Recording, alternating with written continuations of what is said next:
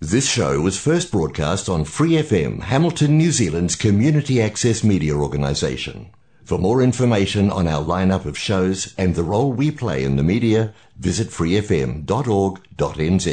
Hi, it's Vanessa from the Fighting Stigma Show on Free FM. Are you a Waikato local? Do you have an idea for a radio show? Do you want to try your hand at being a content creator on Free FM? If so, check out our website on freefm.org.nz or find Free FM on Facebook and get in touch. 日本人、 イベントやろうぜ。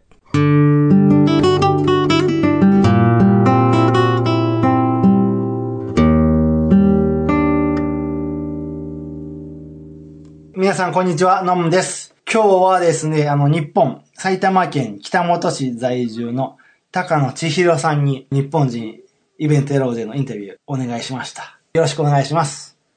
お願いします。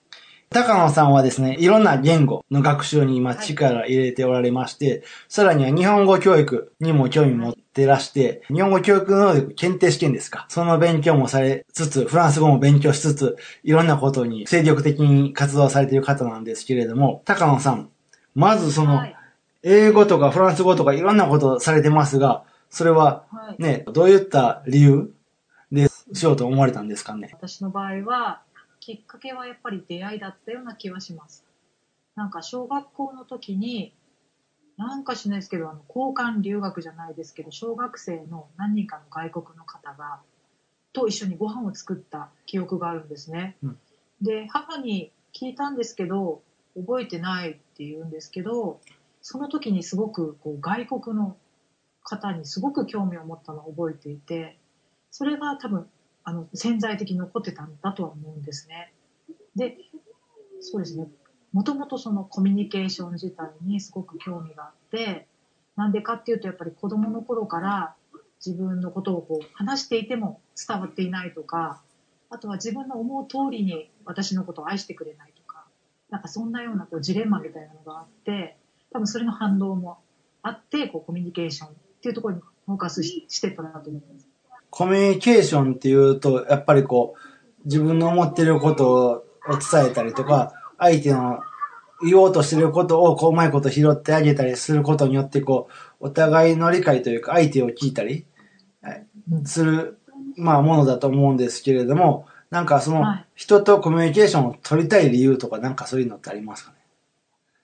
そうですね。やっぱり孤独感をすごく子供の頃に感じていた。なんか父は本当にいつも怒っていて、で、怒ってる以外は何も喋らない人だったし、母は家にいなかったですね。なんか父がよく仕事を辞めてしまうので、本当に仕事を遅くまで知っていたから、私たち兄弟は本当になんか保育所で一番最後まで夜遅くまで待っていたっていう記憶があって、本当にそこでなんかこう寂しいなって誰かとつながっていたいなっていうのをまずそのやっぱり父とか母に求めていたんだと思いますね。あえてその外国語をっていうのはその日本人とはちょっと違うコミュニケーションを取りたかったのかなっていうところもあるんですけれども、それは結構若い頃から勉強してやられてるんですか？えっ、と特に勉強はなんだろうこう学中学校高校ってしてましたけどもその勉強だけでもなんかこうすごく興味があったんですよね。英語が好きだ、まあ、点数もその勉強としての点数もよく取れていたしだから私は英語ができる人なんじゃないかなっていうのは思ってたんですね。うん。そう。だけど実際にこう喋るっていう風なことをしてみようと思って駅前留学が当時流行ってたので行ってみたりしてもなんだろう全然喋れない。なんか先生が言ってることを聞くだけでアウトプットもなかったんですけどね。今思うとなかったんですけど本当に、うん、難しいっていうのはありましたね、うん、使えるっていうのとまたその勉強ができるっていうのは違うなっていう時にところがその時には分かったって感じだったんですけど、うんうんその頃と今とでは何か勉強の仕方を変えたとか、今、あの TOEIC ですかで、試験を受け受けようとかしてられてるじゃないですか。それはもうずっとその若い頃から英語とかを勉強した延長上にあるのか、それとも一度やめてまた復活してややるとか、どういう、どんな感じなんですかね？ずっと続けられてきたんですかね？あ、もう全然続けてないです。トエックを目指したのも本当に半年前とかだし、うん。英語の会話自体をまた始めようと思ったのも4年前からで、うん本当に結婚して、ちょっと経ってからですね、から本当に始めようって、あー諦めてたなっていうのを始めてみようっていうふうになれたんですよね。はい。諦めてたものを始めてみようっていう賭けになったことってどんなことだったんでしょうね？はい、私の場合は他にこう自分の中で問題を抱えていて悩んでたことがあってそれがあの子育てだったんですけど初めての子供が生まれた時に本当にどうコミュニケーションを赤ちゃんと取っていいのかがめわからなすぎてひたすら泣いてるし何をやっても泣き止まないってなっちゃってもう本当にほぼパニックだったんですよね。うんだからその状態をどうこうしていったらいいんだろうっていうところで私はそのちょっとメンタル系のそのトレーニング系のセミナーを受けたのがきっかけなんですけどそこでその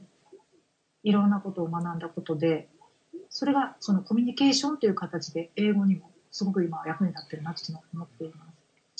メンタルトレーニング、どういったトレーニングを受けられたか教えてもらってもいいですか？はい、えっとね、知る人ぞ知るって感じなんですけど、えっと、ランドマークという会社で、東京の五反田に本社があるんですけども、もうか数、多分一億、いい1万人とか2万人の日本人の方はあの受けられてる、ええき企業向けだったり、あとはプロスポーツ選手とか、そういう人のための、まあ、もともとはプログラムなんですけど、そそれをなんか、まあ、そうですね、ラッキーだったんですけども、そその、義理の妹が、あの、ゴルファーだったので、そその系列で、あの、ご紹介いただいて、受けさせてもらいました。プロスポーツがそういう人向けに発信されているということは、なかなか一般向けには出会えないトレーニング方法なんですかね？そうですね、やってるところ、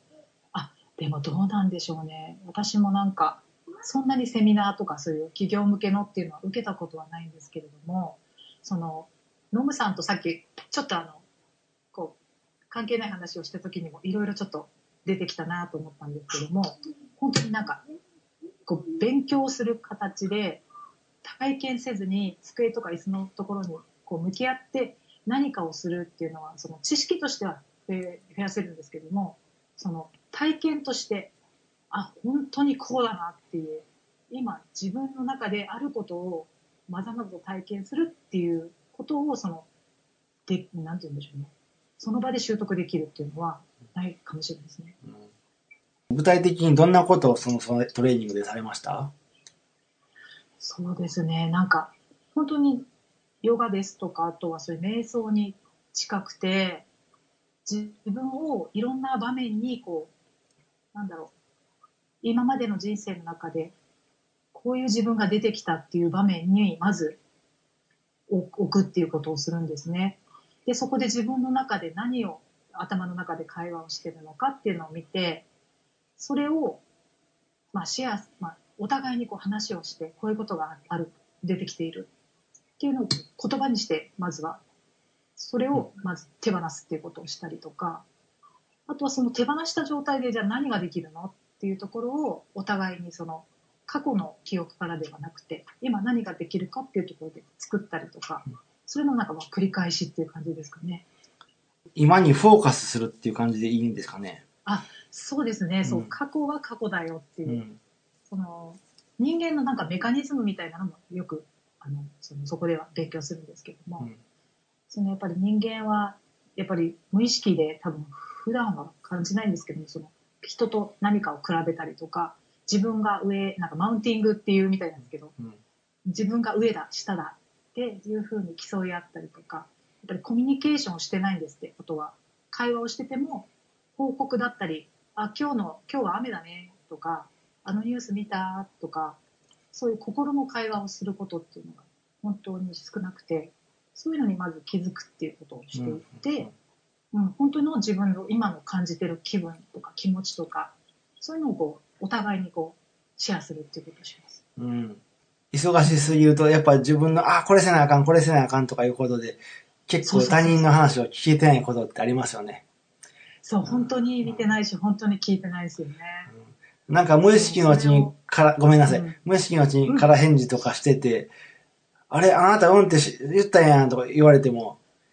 自分ではえ返事してることすらも気づかないぐらいこう、ね、相手と話してても話してないみたいな。うんそうです、そうです。うん本当にそういう自分に、そう相手ではなくてそういう自分に本当に気づいて、ショックを受けるっていうところがすごく大事で。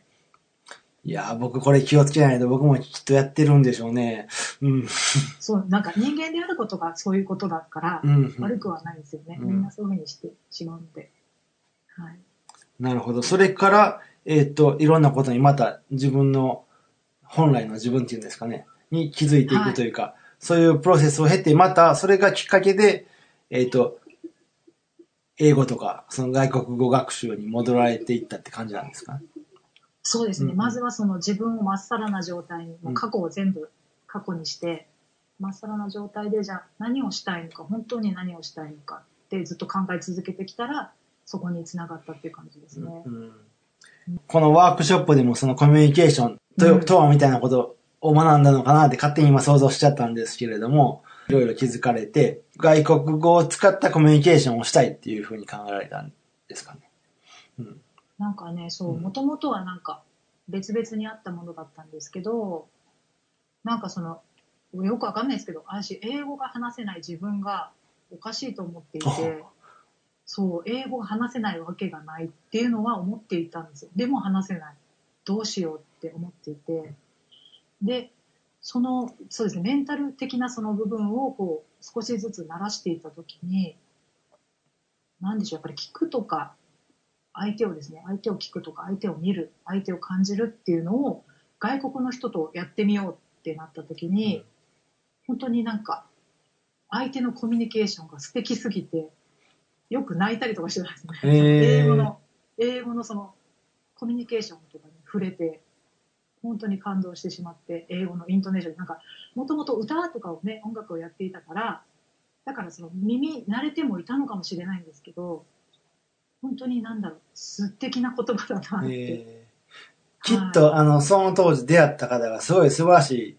人たちだったんじゃないですかね。そうですね、それもあるかもしれないですね。それから、あの、今は、日本語教育能力検定試験といって、こう、なんていうんですかね、日本語教師になるために必要ではないけれども、あった方がいいって言われてる試験ですよね。そうですね。ねそれにもとりあえずその、うん。はい、取り組んで今見ているんですけれども、それもなんかきっかけの一つに過ぎなくて、うん。私はその、まあ、将来的に本当になんか日本人と、この日本という国と、あと外国の方たちをつなげる、こう、架け橋のような存在になりたいっていうのがあって、その、まあ、具体的なその最、今できることとしてやってるっていう感じです。はい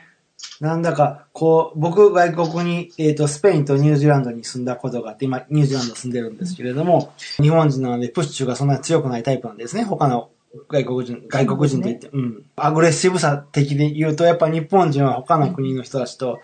えっ、と、い一般的に弱いかなって僕感じてるんですね。その中でこ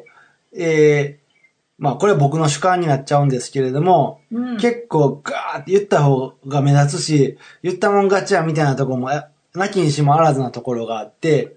うんそれで、あの、日本人で結構、まあいいかな。あまあまあ、ここは問題を起こさずに済ませとこうみたいな感じで、結局発表せずじまい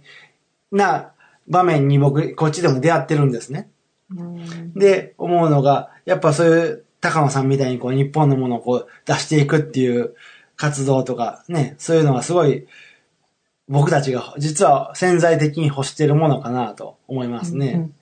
あとプッシュの弱さのおかげで日本のことが誤解されてるとか、例えば、うんあの、今アルファベットで、あの、おもてなしとかって書かれたりするじゃないですか。でも、はいこのおもてなしって表面的なおもてなしは誰でも見せれると思うんですけれども、そのおもてなしの奥に秘めてるこの哲学っていうんですか？うんそういうものって結局まだ全然理解されてないかなって思うんですよね。うん例えばそういうものをこう、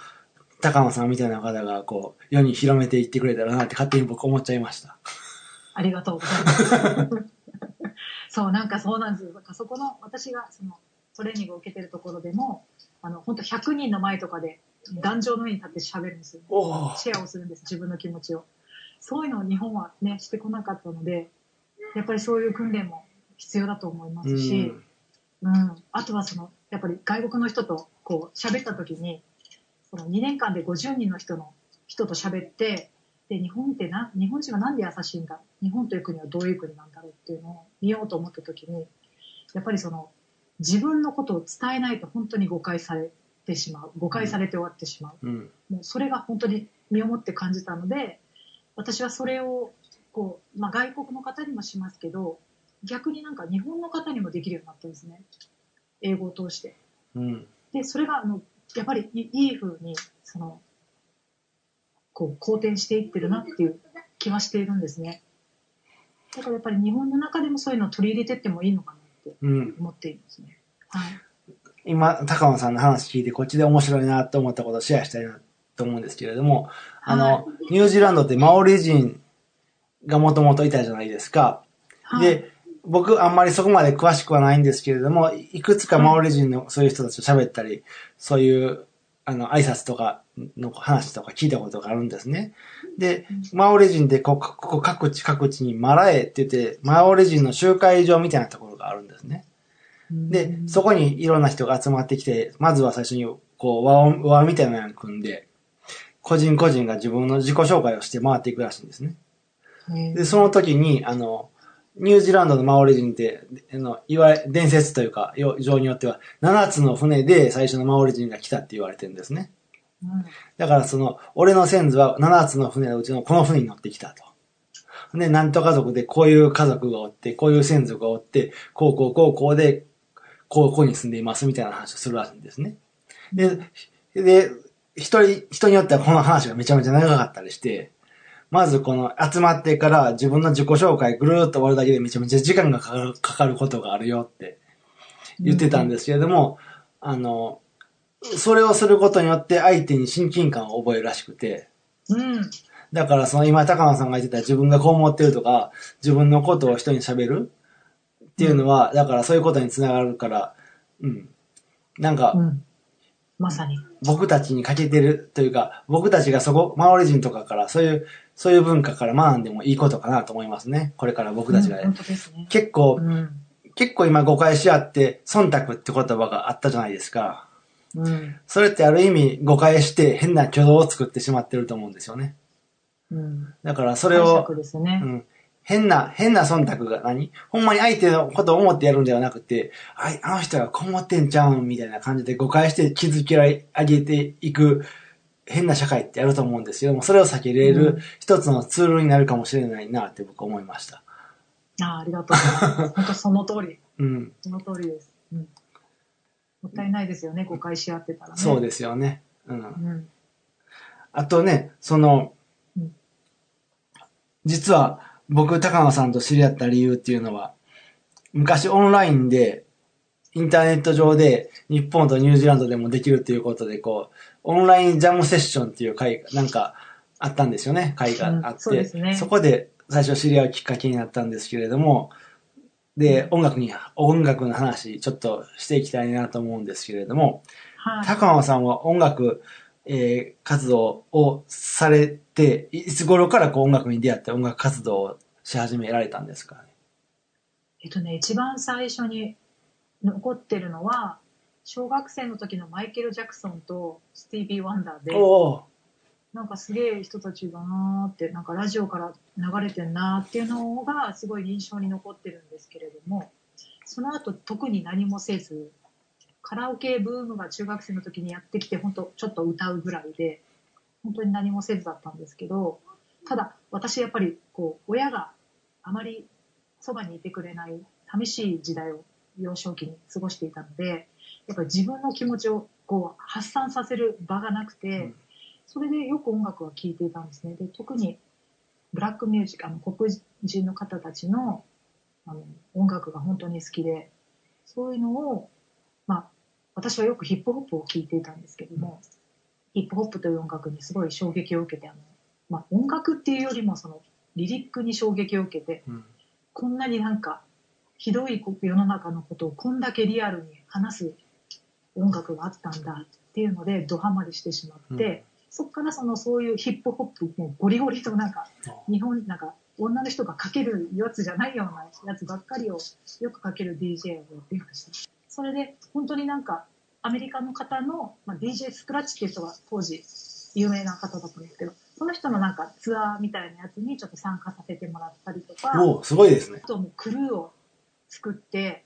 本当 DJ 隊とダンサーと、あと歌を歌う人と、あとマネージングしてくれる人と、マネジメントの人と、オーガナイザーとっていう感じで、本当チームを作って、都内のクラブで。活動していたりとか、はい。仕事が終わって、都内行って回してみたいな。で、こう、う上の公園でね、ちょっと寝て仕事みたいなことを。すごいパワーで、パワフル、パワフルですね、本当へえ。本当ですね。はい。そんな感じが始まりでした。うん。で、で、は、歌は当時最初の方は歌ってなかったってことなんですか？そうですね、うんうん歌が歌ってなくて、そう、歌う気もなかったんですけど、その DJ 仲間の子の知り合いの男の子が、たまたま地元の近くに住んでいて、で、トラックを作ってるよっていうことで、一緒に遊んだりしてたんですけど、うんその流れで、こう、じゃあ歌を、歌う人がいないから、歌ってくれるれば、あの、やるよっていう風な話になって、私がじゃあ歌ってみるねって言ったら、なんか、私も曲作りとかはしたことなかったんですけど、本当に、ぴょんぴょんぴょんぴょんってこう曲ができるんですよね。ええそれで面白くなっちゃって、はい。で、どんどんどんどん曲を作って、その地元にあったクラブで、あのイベントで歌ったりしていました。今ははい音楽活動ってどんなことをされてますか、今は、うん。やっぱりちょっと都内での活動は、子育てが始まっちゃってからは、ちょっと大変だったので、うん。あの地元でっていうことで、えっと地元で、えっと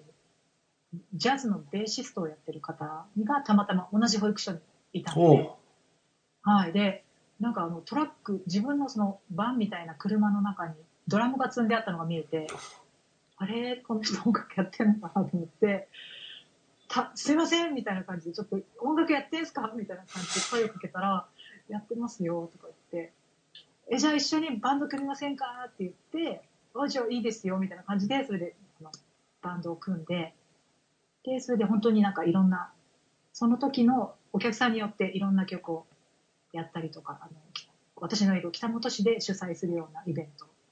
で、はい、あの歌を歌ったり演奏したりしていました。あの、実はあの、僕たちも、去年、去年でしたっけ？今年の頭でしたっけ、なんか、うん。オンラインの集まりでうん。曲を合わ合わせたというか、そ、そうですね。皆さん、こう、別々でトラック録音してもらって作りましたよね。そうですね。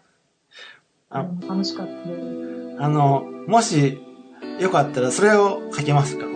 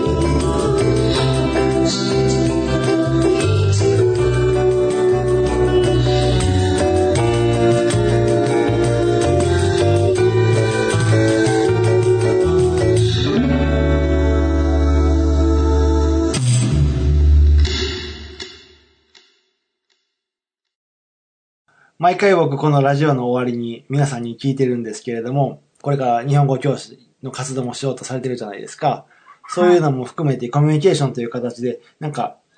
どんなものを目指されてますか？どんな夢を描かれてるというか、どんな世界を作りたいとか、そういうものを何かあれば言っていただいて構わないですか？そう、多分ノ、ートップマウンテンなんですよ。私が目指してるものは。だから本当に多分死ぬまでやり続けても多分届かないかもしれないけど、うん本当になんか身近なところから、その、コミュニケーションによって相手をやっぱり癒してあげたいし、そう、なんて言うんでしょうね。やっぱりそのままでいいっていうのをすごく言ってあげたくて、それは日本人に対してもそうですし、外国人に対してもそうなんですけど、やっぱりみんななんか自分のその頭の中で自動的にこう、自分のことはダメだとか、できないとか、そうそうそうそう、俺はバカだとか、みんな言ってると思うんですね。本当それは真実ではないですっていうのを、私はコミュニケーションを通して、そのまあ言語っていうコミュニケーションがまあきっかけにしますけども、本当に言いたいのはそういうところですね。なんか、あるある意味、高野さんはこれヒヒーラーですね。そうですね。歌でもそれをそううん目指してやっているので、そうかもしれない。本当に言葉って何でも可能なんですね。うん何でも作れるし、うん。言葉で。うん。やれる、できる？って言ったらできるし、うん。ね、ノムさんも言っていたけど、やっぱできないって言っちゃったら、本当にそこでできなくなってしまう。そう、それをやっぱり逆手にと取ってしまうっていうのが、うん、大事だなって思います。あのね、ぼできれば僕ここから個人的に2、3時間話していきたいなとか思うんですけれども、こう、ラジオの都合上時間がありますので、あの、はい。今日はここでラジオ終わりになっちゃうんですけど、本当にこう、え今日インタビューさせていただいてありがとうございました。もっとこんなこと喋りたいっていうことがあれば、またいつでも連絡いただけれたら、セッションしましょはい、ぜひぜひ。う。じゃあ、ありがとうございました。ありがとうございました。今週も聞いていただきありがとうございます。実は僕からのお願いがあります。この日本人イベントやろうぜ、Facebook と Instagram にページがあります。えっ、と、ここで聞いていただいている媒体、Spotify でも、えーフリフリー FM のページでも、アルファベットで日本人イベントやろうぜというスペルが書いてありますので、それをそのままコピー、タイプしていただいて検索するとどちらのページでも Facebook でも Instagram でも見つかると思いますので、そちらの方にですね、えー意見や感想、もしくはこういったことを発表したいです、など、コメントしていただけたらですね、とてもめっちゃやる気につながりますので、よろしくお願いします。ありがとうございます。 For more episodes, use the accessmedia.nz app for iOS and Android devices, or subscribe to this podcast via Spotify, iHeartRadio, or Apple Podcasts. This Free FM podcast was brought to you with support from New Zealand On Air.